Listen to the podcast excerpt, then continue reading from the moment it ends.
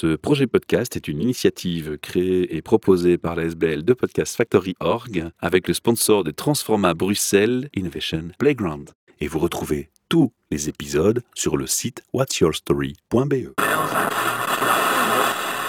You're listening to the Podcast Factory. Bienvenue pour un nouvel épisode de votre podcast. Alors j'ai envie de dire HR Meetup, mais j'ai envie de dire aussi MidoriCast. Comme vous le savez, notre ASBL de Podcast Factory Org produit HR Meetup et MidoriCast. Au début, on voulait faire cet enregistrement pour MidoriCast, mais on se rend compte que le sujet touche aussi les ressources humaines et les entreprises, donc on va mettre cette interview dans les deux flux RSS. Ne vous étonnez donc pas, chers auditeurs. C'est un projet qui est sponsorisé par Transforma Bruxelles, où je me trouve actuellement à Evert, et mon invité n'est autre que Patricia Olive, qui se trouve en France, et je vais lui laisser nous dire où elle se trouve exactement. Bonjour Patricia. Salut Michel, merci beaucoup pour ton invitation. Je suis vraiment heureuse et ravie de parler avec toi et d'échanger quelques instants. Alors, où est-ce que je me trouve En ce moment même, je me trouve exactement à la chapelle en Vercors, qui est sur le plateau du Vercors, à une heure de Valence et une heure de Grenoble, exactement. Ah, tu vas donner une envie de vacances à tous les Belges qui vont t'écouter en ce moment. Patricia, on va un peu situer, avant de commencer l'interview réellement, le contexte de notre rencontre. Il se trouve que tu es l'invité d'abord d'un podcast que je produis, mais pour une association qui collabore avec nous, qui s'appelle Love Health Center, qui est représentée par Mhm. Olivier. Et Olivier t'a proposé une interview parce que tu vas organiser un sommet où il est invité en tant qu'intervenant. C'est ça. Et quand il m'a parlé de ce que tu faisais, je me suis dit, mais il y a plein de liens qu'on peut faire, que ce soit ressources humaines et Midoricast. Alors Midoricast, les gens vont me dire, oui, mais Midoricast, c'est l'environnement. Et on va entendre qu'on va parler de santé, notamment Mhm. santé mentale. Quel est le lien? Alors je rappelle aux auditeurs de Midoricast que si on est en bonne santé mentale et physique, on ne consomme pas ou moins de médications chimiques et donc on a un impact super positif sur l'environnement en maintenant sa santé en forme. Je ne vais pas en dire trop, j'en ai déjà trop dévoilé. La première question, Patricia, dans nos classiques et Char Meetup, c'est de ton rêve d'adolescente à ce jour. Que s'est-il passé? Est-ce que ça a guidé tes choix d'études? Et surtout, est-ce que tu es maintenant aligné avec ton rêve d'adolescente? Alors j'adore cette question, je trouve ça vraiment très intéressant de replonger euh, des années en arrière. J'ai 61 ans aujourd'hui, donc ça date un petit peu ma période d'adolescente. Alors en fait, il y a deux choses qui me viennent. Il y a le fait que je rêvais de faire le tour du monde et l'autre chose que je rêvais d'être danseuse. À l'époque, je regardais un feuilleton à la télé qui s'appelait L'âge heureux, qui était euh, l'histoire d'une jeune euh, danseuse à l'Opéra de Paris. Et donc, comme beaucoup de petites filles, je rêvais d'avoir un tutu et des pointes euh, et d'être danseuse. Alors, c'est pas tout à fait ça qui s'est passé. J'ai été danseuse, je le suis dans l'âme de toute manière. Quand on est artiste, on l'est toute la vie. Ah, ça c'est vrai. J'ai été danseuse, donc ça, j'ai d'une certaine manière euh, atteint mon rêve, vécu mon rêve. Alors, j'ai pas été danseuse à l'Opéra de Paris, mais danseuse contemporaine, donc avec plutôt les pieds nus et à rouler sur le sol. Et par contre, j'ai pas fait le tour du monde à l'heure d'aujourd'hui. Bon, mais on t'invitera déjà en Belgique alors. Hein ouais, voilà. J'ai pas mal voyagé quand même. Donc tu as fait des études, si je comprends bien, qui ont été orientées vers l'artistique et la danse. C'est ça. J'étais en fait d'abord euh, dans une école de danse, on va dire assez traditionnelle, dans une petite ville euh, comme on en trouve un peu partout. Et puis j'ai d'abord remplacé ma prof de danse et, et en fait je me suis lancée là-dedans parce que j'étais vraiment fan de tout ce qui était expression. En fait, à l'époque, j'étais assez timide. J'étais une petite fille timide qui n'osait pas trop parler, qui ne savait pas trop comment prendre sa place. Et en fait, ça a été la danse qui m'a sauvée, entre guillemets. Aujourd'hui, j'ai plus du tout de problème pour parler communiquer avec le, le monde. La danse m'a permis vraiment de m'exprimer d'une autre manière, sans les mots, mais avec les gestes. Voilà. Et en fait, euh, c'était une grande, grande initiation. euh, C'est vraiment formidable, hein, comme discipline, je dirais. Ah oui, c'est formidable, effectivement. Est-ce que tu as donc euh, fait toute ta carrière dans la danse ou est-ce que tu as eu d'autres métiers? Alors, j'ai d'abord cru que j'allais être danseuse toute ma vie. Jamais j'ai pensé que ça s'arrêterait un jour. Alors, ça a pris plusieurs formes. Hein. Euh, j'ai pas été danseuse euh, tout le temps. J'ai été aussi prof de danse. J'ai aussi organisé des stages, accompagné des gens. Je me suis formée en Body Mind Centering, une formation américaine pendant cinq ans où j'ai appris à bien connaître le corps, les systèmes corporels, à les intégrer, à les incorporer et ensuite à pouvoir euh, bouger à partir de mes systèmes corporels. Donc j'ai une connaissance fine du corps. Et puis j'ai travaillé parallèlement avec tout ça avec euh, Guy Corneau, qui était un psychanalyste québécois, écrivain également, avec lequel j'ai cheminé dans une équipe de thérapeutes et d'artistes, où on donnait des séminaires, on va dire, de connaissance de soi, en Belgique entre autres, en France, en Suisse, au Québec. Et puis la vie, la vie, la vie euh, nous joue des tours parfois. En 2017, en fait, ma carrière de danseuse s'est arrêtée après avoir vécu une rupture de deux tendons de mon épaule droite. Pendant deux ans, j'ai vraiment souffert en 2015. Donc, j'ai vraiment beaucoup souffert. C'était très difficile, très douloureux. Et tout ça pour dire qu'en 2017, finalement, la vie me montrait que ce chemin-là était terminé. J'ai résisté, résisté pendant deux ans. Je ne voulais pas l'entendre malgré euh, tous les signes. Quand la passion est là, c'est difficile d'écouter son corps. Si la passion et la tête nous disent fais ce que tu aimes. Ben, c'est ça. En fait, tu vois, Michel, je trouvais que c'était juste d'arrêter un métier quand il ne nous plaisait pas. Mais moi, j'adorais ce que je faisais. Donc, je ne comprenais pas. Je ne comprenais pas, mais pourquoi il faut que j'arrête alors que pour moi, c'était pas fini. Je pensais que ma carrière n'était pas terminée. Et euh, finalement, ben, j'ai dû arrêter hein, par la force des choses. Et puis aujourd'hui, j'accompagne les personnes à se réconcilier avec leur corps, à habiter leur corps, à le vivre, on va dire, en toute conscience, à apprendre à l'aimer et non plus le négliger comme on le fait bien souvent. Et j'ai souri quand tu as dit sans médication parce que j'ai une conférence qui s'appelle Un corps qui pétille de vie sans forcément prendre de médicaments ni de faire de sport intensif. Cette conférence va complètement dans le sens de ce que tu disais tout à l'heure. On est en plein aussi dans le questionnement du parcours de l'entrepreneur ou de la personne qui a un métier puis qui se réoriente. Parce qu'en fait, maintenant, ce qui va se passer, c'est que suite à cette blessure, à l'arrêt de ta passion, tu vas rebondir. C'est un beau geste de résilience que tu vas faire et tu vas changer un peu ton métier. Et c'est là qu'on va euh, toucher le cœur de cette interview, l'objectif de cette interview. Donc le quoi, de quoi va-t-on parler aujourd'hui, euh, Patricia? Alors de quoi on va parler? Notamment, mon intention, c'est de vous parler d'un sommet que j'organise euh, du 17 au 26 mars prochain autour de l'élan créateur qui pour moi est un élan de vie. C'est-à-dire, euh, au plus on va être connecté à sa créativité et au plus on va se sentir vivant, vivante. Pour moi, c'est vraiment euh, essentiel aujourd'hui dans le monde euh, tel qu'on le vit, dans la période de vie qu'on est en train de traverser également, qui est pas facile. Je pense que se reconnecter au vivant, c'est primordial dans l'entrepreneuriat ou dans les carrières, on parle du bien-être, du bonheur au travail, et ce sont des aspects sur lesquels on est moins attentif, c'est euh, notamment se reconnecter, mais aussi stimuler sa créativité. C'est stimuler la créativité, c'est un mot que je n'entends jamais quand on me parle de bien-être au travail, pourtant c'est primordial, c'est un élément clé. Et quant au projet Midoricas qui parle de l'environnement et de la santé mentale, ben oui, notre créativité fait partie de la pyramide des besoins qu'on a pour être bien dans sa tête. Est-ce que tu confirmes cette affirmation? Complètement. Et moi, j'aurais envie de rajouter la santé physique dans l'idée du corps aussi. Il y a aussi le bien-être mental, mais il y a aussi le bien-être corporel qu'on met souvent de côté. C'est-à-dire, euh, je pourrais te partager, partager aux auditeurs que 90% des gens que j'accompagne ne connaissent pas leur corps en fait. Ils n'ont pas appris à l'école ou avec leurs éducateurs, euh, leurs parents, à prendre soin de leur corps. En fait, le corps est complètement mis de côté et secondaire par rapport au mental, par rapport à l'intellect. Et malheureusement, euh, beaucoup, beaucoup de gens souffrent de ça, puisque euh, se rendent compte, au bout d'un certain nombre d'années notamment, qu'ils auraient mieux fait de s'occuper un petit peu plus de leur corps, euh, d'avoir un plus grand équilibre corps-esprit, tu vois.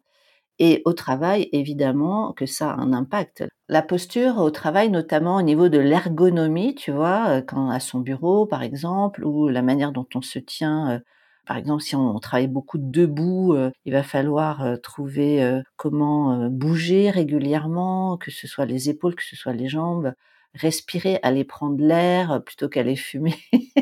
oui, c'est ça, parce qu'en fait, tu dis, voilà, les gens se rendent pas compte qu'ils ont peut-être trop négligé l'aspect effort physique et mouvement physique. Et tout de suite, dans l'esprit des auditeurs, pourrait s'instaurer l'image de bah, elle sous-entend que je devrais aller faire mon jogging tous les matins. Non, on parle même pas encore de ça. On parle d'encore plus basique. On parle déjà de faire une mini-pause, des mini-siestes, de bouger, de faire quelques mouvements du cou, du mouvement des bras. Déjà, ça, ça peut changer tellement de choses. C'est ça. Et en fait, il y a euh, tout à fait raison, il y a pas besoin de beaucoup de temps, mais il y a besoin d'attention, en fait. Et de régularité. Voilà et de régularité, tout à fait. C'est-à-dire de comment je respire, tu vois? Ça commence de comment je respire, est-ce que je sais respirer? Comment je marche, est-ce que je déroule mes pieds dans mes chaussures qui sont souvent trop serrées ou voire, heu, les femmes avec des talons, ben, je vous conseille de pas toujours porter des talons parce que ça a un impact sur votre dos et cetera et cetera. Il y a beaucoup de choses à revoir, heu, dans la santé mentale aussi, puisque l'impact de notre attention au corps va avoir un impact sur notre santé mentale également, évidemment. Et à savoir que les femmes sont plus exposées encore par rapport à ce que tu dis, parce que j'ai un peu fait de paramédical, donc j'ai un peu appris ça à l'école. C'est que quand on vieillit, au niveau du corps féminin, on développe aussi une plus grande euh, forme d'ostéoporose avec le vieillissement, parce qu'il y a un jeu hormonal. Donc c'est vrai que si en plus on n'a pas pris soin de son corps ou on n'a pas fait attention à ses vertèbres, ben, c'est peut-être là aussi que ça va commencer à faire le plus mal. Je pense qu'effectivement, les femmes ont besoin d'être particulièrement vigilantes sur l'aspect osseux et vieillissement des os. Quoi. Oui, oui, oui. En fait, euh, c'est aussi une manière de se tenir. Je reviens à cette idée de posture, c'est qu'au plus vous allez vous auto-grandir, bon après, vous savez un peu que ça, c'est ma tendance de danseuse qui va vraiment avoir un- un dos euh, très long, une nuque longue, spacieuse. Ben, ça m'a beaucoup appris, hein, la danse m'a beaucoup servi, ça il y a des restes évidemment. C'est comment je m'auto-grandis plutôt que je vais, heu, dans la tendance du corps qui petit à petit se rétrécit et heu, devient plus, heu, on va dire, mou. Comment je continue à garder de l'extension dans mon dos pour faire en sorte que mes poumons déjà, aient toute leur place pour bien respirer, mais aussi pour éviter, que les vertèbres, glissent, enfin frottent l'une sur l'autre et créent de l'arthrose, tu vois? Exactement. Et puis il y a aussi le diaphragme, que si on a une position trop repliée sur soi, Ouais. il joue moins son rôle dans la respiration et c'est pas forcément non plus idéal d'être tout le temps recourbé vers son bureau et plié en deux sur son bureau. Pas seulement pour le dos et la nuque et les vertèbres, mais aussi pour justement tout ce qui est musculaire et notamment le diaphragme. Alors Patricia, tu agis, tu interviens en entreprise à l'heure actuelle ou est-ce que c'est quelque chose que tu as mis dans tes plans? Alors, dans les entreprises, non, pour l'instant, j'ai pas tellement développé, heu, cet aspect-là. Ça m'est arrivé, heu, d'intervenir pour des entreprises, mais ça a pas été, on va dire, ce que j'ai le plus développé et je serais tout à fait, heu, heureuse, heu, si j'étais invitée, parce que je trouve qu'il y aurait beaucoup, beaucoup de choses à faire dans les entreprises au niveau du corps, de la relation à l'autre, de la façon dont on, prend l'espace. Ça peut rapprocher les gens en plus.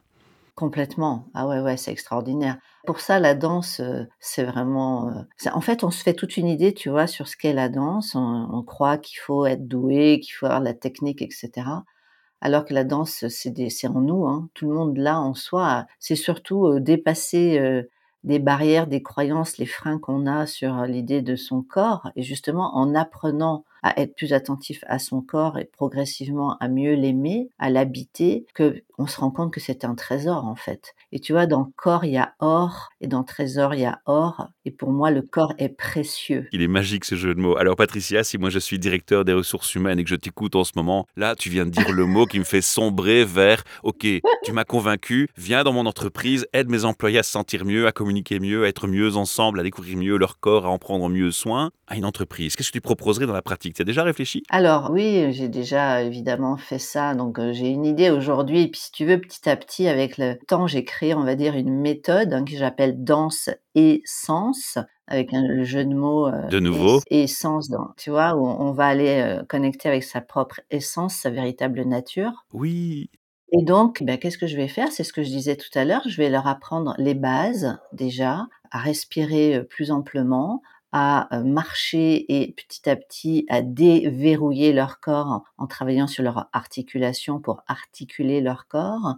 Je vais leur apprendre à bouger dans l'espace. Il y a beaucoup de jeux que j'ai mis en place 2 par 2, en demi-groupe, sur vraiment des choses, heu, archi ludiques avec des bonnes musiques, heu, qui font qu'on se lâche et petit à petit tout le monde sourit, je peux te dire, heu et il y a même des rires, qui arrivent très souvent puisqu'en fait, déjà en t'écoutant, on rit quoi, on a envie de rire, ça a l'air très fun quoi. Ah ouais, ouais, ça lâche, ça lâche, ça lâche, ça lâche la tête, et le corps et les muscles qui sont souvent, très tendus, tu vois? Et petit à petit, on respire et tout d'un coup, il y a quelque chose à l'intérieur qui s'expanse, il y a quelque chose qui s'ouvre, il y a quelque chose qui fait qu'on a plus envie, heu, bah, d'être en relation et c'est vrai que moi, par exemple, j'étais intervenue, heu, auprès, du département de l'Isère en France pour, les personnes de la voie publique avec des grosses chaussures. Et donc, j'ai commencé par leur demander d'enlever leurs chaussures, d'enlever leur veste, de commencer d'enlever d'une certaine manière euh, leur costume, tu vois, pour aussi être plus à l'aise dans leur corps. On a commencé assis sur une chaise et petit à petit, petit à petit, je leur ai montré des choses, mais vraiment très très simples. J'ai commencé, tu sais quoi, par leur parler de la mort de ma maman. Et en fait, le fait de parler de la mort de ma maman qui est morte de la SLA, c'est la sclérose latérale amyotrophique, qu'on appelle aussi la maladie de Charcot et j'ai vu ma maman partir en un an et demi 2 de cette, heu, maladie, mais vraiment, heu, très difficile parce que, en fait, au bout d'un moment, elle ne pouvait plus parler, puis elle ne pouvait plus manger, puis en fait, elle a fini par ne plus pouvoir respirer et puis finalement, elle est décédée.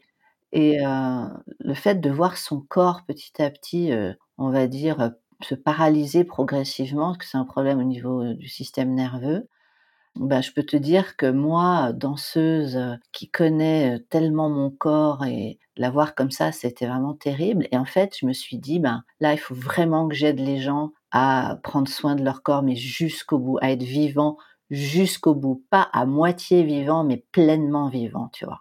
Et en fait, le fait que je commence l'atelier par ça, ça les a vachement touchés parce que tout le monde est touché d'une manière ou d'une autre par, heu, un être proche qui a un cancer ou qui a une maladie grave et et en fait, mon atelier, il a super bien marché. J'ai réussi à les faire danser, ceux qui étaient les chefs, ceux qui étaient pas les chefs, ceux qui avaient jamais vu l'autre, heu, bouger et rire et jouer avec l'espace. C'était vraiment extraordinaire. C'était pas prévu qu'on parle de cet aspect-là, mais moi je voulais t'y conduire et je te l'ai proposé parce que je vois le lien possible. Et effectivement, comme tu le dis si bien d'ailleurs dans ton témoignage, le chef dans son équipe qui commence à bouger devant les personnes dont il est responsable, ben, va forcément aussi dévoiler un peu d'humanité, d'authenticité par le corps, par la gestuelle, et inversement avec les personnes qui travaillent en collaboration avec lui. Donc il n'y a pas plus magique parce qu'on est souvent dans les clichés mentaux, dans la réflexion intellectuelle, alors qu'en fait on oublie que rien que le fait d'oser quelque chose, d'être authentique et le corps et le mouvement, ça peut changer totalement une relation entre deux êtres. Et d'ailleurs, les gens qui ont un hobby qui consiste à faire de la danse, de la salsa en cours du soir et des choses comme ça, ben souvent ils créent des liens très forts avec ceux qui sont dans le groupe de danse avec eux, même si ce n'est qu'un hobby. Donc voilà, moi je pense que là on a fait un beau clin d'œil aux entreprises en leur disant les gars, on vous propose plein de choses. On vous propose des bacs potagers, on vous propose du tai chi, on vous propose du yoga, des massages, mais on vous a encore jamais proposé de la danse? En équipe comme ça, avec une intention de faire attention au corps et au mental, eh bien c'est le moment d'y penser. Alors Patricia, maintenant on va revenir au vif du sujet. Oui. C'est un événement que tu organises. Je vais te laisser nous dire de quel événement tu parles et de quoi va t il fait. Oui. Alors, donc c'est un sommet en ligne, un sommet virtuel euh, que j'organise une fois par an. J'en ai déjà organisé deux, un qui était autour du body mind, l'autre autour de la relation à la nature et à sa nature, qui ont euh, amené 4000 personnes à participer à ces sommets. Là, cette année, c'est l'élan créateur, l'élan de vie. C'est vraiment autour de la créativité pour inspirer le public, les auditeurs à réfléchir à leur propre créativité. Il y en a qui croient qu'ils ne sont pas créatifs alors que tout le monde l'est. Et ça va beaucoup mieux en le sachant. J'aimerais signaler ici qu'on a tous de la créativité, mais le problème, c'est qu'elle est bridée. C'est-à-dire qu'on est dans un système où on est constamment en train de penser à la productivité qu'on doit assumer au travail, ou dans un système où il faut toujours être performant, montrer le meilleur de soi. Et finalement, on a une charge mentale. Cette charge mentale nous parasite l'esprit. Et c'est elle qui va faire que notre créativité est atténuée et descend chez ceux qui sont plus sensibles. Parce que tu vas me dire, il y a encore des gens qui restent créatifs malgré tout. Mais si on regarde les moyennes, c'est que les gens qui perdent une partie de leur créativité, c'est la charge mentale qui joue un rôle énorme, je pense. Complètement. Donc en fait, euh, la charge mentale pour moi est vraiment euh, un problème parce que ça prend beaucoup de place, ça nous met beaucoup de pression. Ça a tendance à avoir un impact effectivement sur notre corps, mais c'est aussi évidemment sur notre créativité. C'est-à-dire qu'on veut tellement bien faire, tellement être reconnu, tellement être aimé, que on va pas y aller, tu vois? Il y a il y a aussi cet aspect de syndrome du perfectionniste qui va dire, bah, soit c'est parfait, soit c'est rien, quoi. Et là, l'idée, c'est de montrer à travers ce sommet que d'initier certaines personnes, mais aussi d'inspirer d'autres qui sont déjà dans la créativité, qui ont déjà, un pied dedans et qui ont peut-être aussi le syndrome de la page blanche, comme ça nous arrive à tous et qui vont en fait découvrir d'autres façons de faire, d'autres euh, manières de prendre les choses avec un autre regard, un certain recul. Et donc l'idée là, c'est d'inspirer les gens et de leur donner des pistes pour euh, justement stimuler leur créativité. Et je pense que la danse et ce que tu amènes a la particularité aussi de participer à cet allègement mental où on, lâche prise finalement. C'est un peu comme la mindfulness. Quand on dit prendre conscience de ta respiration, ben, la danse, elle, elle va te faire prendre conscience de ton corps et ça change tes idées, tu ne focalises. En fait, le problème, c'est de focaliser. Et on focalise tout le temps. Et ici, ce que tu proposes, c'est d'arrêter de focaliser sur une direction, d'ouvrir son esprit à toutes les directions. C'est ça. C'est d'ouvrir euh, les perspectives, le champ, tu vois, de vision périphérique c'est-à-dire, que tu as tout à fait raison de focaliser, ça nous crée une forme de pression et de restriction, je dirais. Et en fait, dans le travail de l'espace, tu vois, et de la relation à l'autre aussi, et à la nature également, ça nous ouvre des perspectives, ça ouvre à la différence aussi. Donc c'est vraiment presque une question de santé sociale. C'est que le fait de bouger va amener une forme de créativité et le fait de créative va nous faire bouger, tu vois. Donc ça va dans les deux sens. Alors, quand est-ce qu'il aura lieu ce sommet Patricia? Il va avoir lieu deux grands week-ends. En fait, ça commence le vendredi 17 mars jusqu'au 19 mars, et puis ça reprend le vendredi 24 mars jusqu'au dimanche 26 mars. Donc c'est deux gros week-ends avec 17 euh, intervenants des personnes qui sont artistes, mais pas que, des personnes qui réfléchissent à la créativité en entreprise notamment, mais aussi à la créativité tout court au quotidien. Hein. Il n'y a pas besoin d'être artiste pour être créatif. En fait, la créativité n'est pas réservée aux artistes. Tout le monde donc peut l'être, même en faisant un plat, un ikebana, un jardin, une robe, de la couture, tu vois c'est vraiment au quotidien qu'on peut avoir un regard qui est plus ouvert, un regard qui va nous amener euh, à rencontrer d'autres façons d'être au monde, d'autres personnes aussi. Et voilà. Et donc l'idée de l'équipe euh, que j'ai invitée à participer à ce sommet, c'est d'amener euh, plein de points de vue, plein de regards différents sur la créativité. La créativité, Patricia, j'ai envie d'aller plus loin que toi encore. Elle joue aussi même un rôle dans, et on en parlera avec Olivier, la sexualité, mais surtout, surtout, moi je vois ici un point important, dans l'éducation de ses enfants. Si on est créatif, oh. on peut trouver de meilleures solutions aux problématiques que l'éducation peut nous poser. Parce que, soyons clairs, il n'y a pas de manuel pour être le parfait papa et la meilleure maman du monde. Et dans les parcours des adolescents, il n'y en a jamais deux pareils. Ou des enfants, il n'y en a jamais deux pareils. Donc à un moment donné, il faut, en tant que parent, être aussi créatif. Alors c'est peut-être un écart que je fais, mais je pense qu'il est important de le souligner aussi. Oui, oui, tu as raison. D'ailleurs, euh, dans la présentation du sommet, le public que je vise, je vise aussi les parents, tu vois, pour amener justement euh, une façon d'être avec eux différente, enfin plus ouverte, une forme d'écoute en fait, et de culture aussi, soyons clairs. La culture va jouer beaucoup. Hein. Au plus on va aller au musée, même si on s'y connaît rien, au plus on va aller au cinéma, au plus on va lire de livres, au plus on va euh, ouvrir euh, la vision sur la culture ou même des, cultures euh, étrangères. Je trouve ça, ça, apporte énormément. S'ouvrir à la culture, c'est aussi s'ouvrir à la réflexion, mais à se repencher sur le sens de la vie. Et quand les gens font un burn-out, ce qui revient souvent mm. après leur burn-out, c'est qu'ils sont en recherche de sens. Et puis après, directement après le sens, quels sont les mots-clés qui vont venir? Ben, C'est les mots-clés comme les valeurs. Parce que avoir du sens au travail, c'est aussi mettre une valeur retrouver ses propres valeurs. Donc voilà, c'est très large. Mais je te laisse nous donner un aperçu des différents intervenants qui seront dans ce sommet. Déjà pour commencer, le parrain du sommet, c'est Thierry Janssen, qui est à Bruxelles d'ailleurs, peut-être que tu le connais, c'est le fondateur de l'école de la posture juste, qui va nous parler de Au-delà de nos peurs, écouter l'élan de vie à l'intérieur. Donc tu vois, ça, il va ouvrir le sommet avec moi euh, le 17 mars. Puis on va avoir différentes rubriques et notamment créativité et énergie sexuelle, avec Olivier Mageran notamment, avec lequel on va faire un podcast aussi. Lui, va nous parler de sexualité et élan créateur. Il y a également Isabelle Chapuis qui va nous parler de jouir pleinement de la création. Donc il y a créativité et art, évidemment, et justement euh, Hélène Gadouri, qui est une photographe, qui va nous parler de transformer son regard. Isabelle Robin, qui est une art thérapeute euh, belge aussi. Elle, c'est s'inspirer n'est pas tricher. En fait, on peut s'inspirer des artistes sans forcément euh, copier, tu vois, c'est un peu ça l'idée. Créativité et identité, qui est un thème cher à mon cœur, avec Victoire Tessman, qui était une comédienne, euh, une psychothérapeute également, psychanalyste jungienne, qui elle va nous parler de et si j'ouvrais mon cœur à l'enfant intérieur? Olivia Kolbock, euh, qui est une pianiste, alors je vais peut-être pas tous les citer, euh, Nathalie Hanno, psychologue clinicienne qui habite aussi en Belgique. Elle, elle va nous parler du tarot créatif.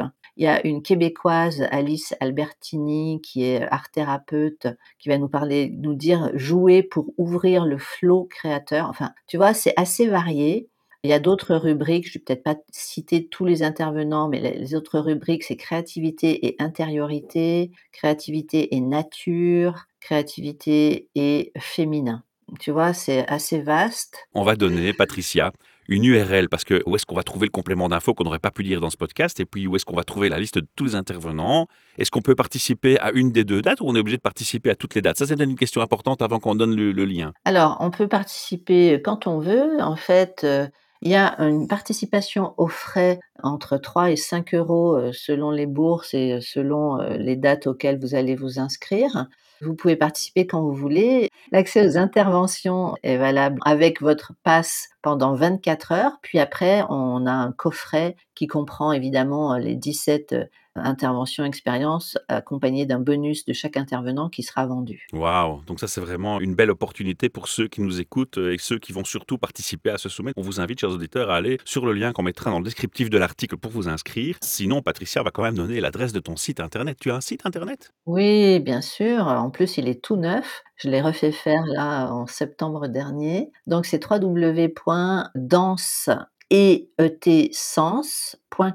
Patricia, je crois qu'on a donné, je pense, assez envie aux auditeurs d'aller participer à ce sommet et d'écouter, de s'y intéresser du moins, j'espère aussi. Est-ce que tu as des concurrents dans le secteur? Est-ce que tu as des gens qui font la même chose que toi? C'est une super question. Alors, j'en ai, mais évidemment, pas exactement comme je fais. Donc moi, si tu veux, ma spécificité, c'est quand même la relation à la nature et aux saisons, car dans ma formation et dans mes accompagnements, je m'appuie beaucoup sur la saisonnalité, c'est-à-dire que les saisons vont avoir un impact sur nos étapes de vie et vice-versa. Et donc, en fait, je m'inspire de ce qui se passe dans la nature pour essayer d'être le plus en harmonie possible avec. Alors, j'ai personne qui fait exactement la même chose que moi, évidemment. Euh, on est tous uniques au monde, encore heureux. Mais j'ai des collègues qui font du BMC, j'ai des collègues qui sont danseurs, je connais des personnes qui travaillent aussi autour de la nature. Hein. Aujourd'hui d'ailleurs c'est la grosse mode. Moi j'ai commencé ça il y a 35 ans, 40, mais même plus que ça, 43 ans. C'était un peu bizarre à l'époque. C'est ce que j'espérais que tu allais souligner, parce que tu vois, c'est quand on dit dans le marketing, ta add value proposition, ben, elle est là, ta add value proposition, ta valeur ajoutée qui te différencie de tout le reste. C'est que toi, tu ne le fais pas par un aspect de mode, tu le fais, on l'a dit tout à l'heure, parce que tu t'es reconverti professionnellement, parce que ça te touche humainement quand tu as parlé de l'expérience avec ta maman notamment, parce que tu es mmh. passionné, parce que tu le fais depuis longtemps et que tu as compris depuis très longtemps l'impact positif et c'est peut-être cette touche-là qui va me permettre de faire une conclusion sur ce podcast et de dire, ben voilà, ici on a une approche qui est vraiment unique parce que tu es unique. Je te remercie beaucoup, Michel. C'est un mot de conclusion très sincère, en tout cas de ma part. Et j'ai envie de dire que si les auditeurs ont envie d'applaudir ce que tu fais, qu'ils y participent ou pas, à la limite, c'est important d'y participer. Mais s'ils ne peuvent pas pour une raison X ou Y, ils peuvent de toute façon déjà t'applaudir et te remercier. Comment? Eh bien, ils peuvent tout simplement partager ce podcast et faire un commentaire. Ça aide cet épisode à être plus populaire et mieux vu sur les réseaux sociaux. Et du coup, c'est te récompenser aussi, c'est te donner une opportunité d'être découverte par d'autres personnes. Ça, c'est une première chose qu'ils peuvent faire. Complètement. Ils peuvent aussi, s'ils le souhaitent, te laisser un message vocal. Nos podcasts vous proposent un répondeur et vous pouvez vous enregistrer et envoyer un message vocal à Patricia en lui posant une question, en la remerciant, en, lui faisant un commentaire et je lui transmettrai, c'est promis. Assurez-vous juste de bien entendre votre voix, que la qualité du son soit bonne avec un bon micro, c'est tout ce que je vous demande. Ce sera quand même plus sympa et plus agréable pour elle à écouter. Alors, Patricia, un dernier mot de la fin. Est-ce que tu as encore envie de passer un dernier message à nos auditeurs? Je dirais pour moi un des mots clés aussi en vieillissant, hein, mais c'est pas qu'une histoire d'âge, c'est ralentir ralentissez. dans l'idée de trouver un plus grand équilibre action-repos. Car dans notre société, on est beaucoup action, action, action, action, action, mais on a une grande difficulté à réguler le système nerveux puisque nous ne nous ressourçons pas suffisamment. Alors que le système nerveux aurait besoin d'avoir autant quasiment de repos que d'action. Donc tu vois, on est loin, loin du compte. Oui, clairement. Alors, Patricia, tu as parlé souvent de ton âge, mais moi, quand je t'entends parler, j'ai l'impression d'avoir quelqu'un de, de très jeune finalement à côté de moi. Et euh, avec l'espérance de vie féminine, je crois qu'en fait, tu n'es à peine qu'à la moitié de ta vie et ça promet d'être très long parce que tu as plein de bonnes idées et tu prends soin de ton corps. Et on a envie que les gens qui nous écoutent fassent la même chose que toi finalement, prennent soin de leur corps. Ça, ce sera mon mot de la fin. Ouais. Merci à tous de nous avoir écoutés, de nous avoir accordé votre temps. On vous retrouve pour de prochaines aventures. Abonnez-vous, ça nous fera aussi plaisir. Et à très bientôt. Au revoir. Merci beaucoup. You're listening to the Podcast Factory. Ce projet podcast est une initiative créée et proposée par la SBL de Podcast Factory Org avec le sponsor de Transforma Bruxelles Innovation Playground. Et vous retrouvez tous les épisodes sur le site whatsyourstory.be.